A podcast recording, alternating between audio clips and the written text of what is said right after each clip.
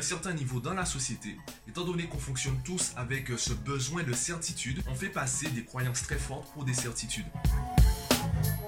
Yo, hier je regardais une série et dans l'un des épisodes, le personnage principal expliquait à ses amis, lorsqu'on commence une phrase par je crois, ce qu'il y a après, ce n'est pas une certitude. Et je trouvais ça intéressant parce que on parle énormément des croyances, notamment en développement personnel ou en spiritualité. Il faut changer ton système de croyances, il faut des croyances positives. Effectivement, une croyance, ce n'est pas une certitude. Un exemple simple, si je dis je crois que je vais réussir, ben c'est que je ne suis pas sûr de réussir. Car si j'étais sûr de réussir, je dirais carrément je vais réussir. La question maintenant, c'est peut-on développer un système de certitude au lieu de développer un système de croyances? Parce que même si une croyance est très forte, elle ne sera pas une certitude. La question qui se pose et le contraste, la nuance qu'il y a entre certitude et croyance, c'est la même nuance qu'il y a entre le monde et la société. Dans la nature, tu n'as pas besoin de connaître la race de ton chien pour passer un bon moment avec ton chien. Tu as juste besoin d'être avec ton chien. Donc tu vis l'expérience. Dans la nature, on n'est pas là pour mettre des choses dans des cases, pour dire ça c'est un caniche, ça c'est un pitbull. On a surtout besoin d'expérimenter. Donc on vit l'expérience, on ressent des émotions positives et ça nous suffit. Par contre, dans la société, on est très exigeant envers les autres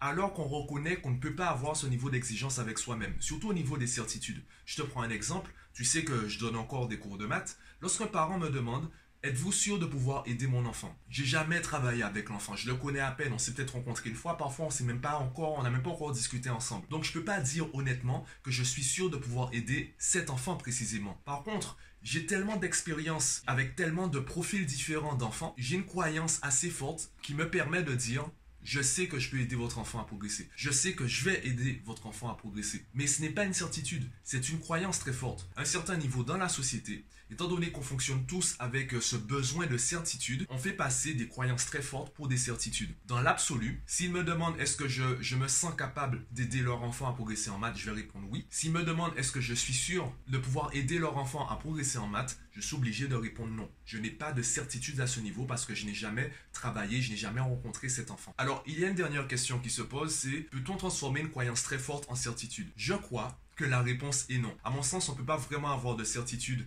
dans, euh, dans l'univers ou dans notre expérience de la vie ou notre expérience de l'univers, parce que ça voudrait dire qu'on sait exactement comment fonctionnent les choses, et il y a toujours une part de supposition, parce qu'après tout, euh, l'univers est toujours en cours d'expansion, donc euh, si nous on arrive à changer, pourquoi les choses autour de nous ne pourraient pas changer? Et si les choses changent, ça veut dire que nos certitudes en fait ne sont plus des certitudes. C'était des certitudes dans le passé. Est-ce que c'est vraiment intéressant d'avoir une certitude qui existe dans le passé, mais plus dans le présent?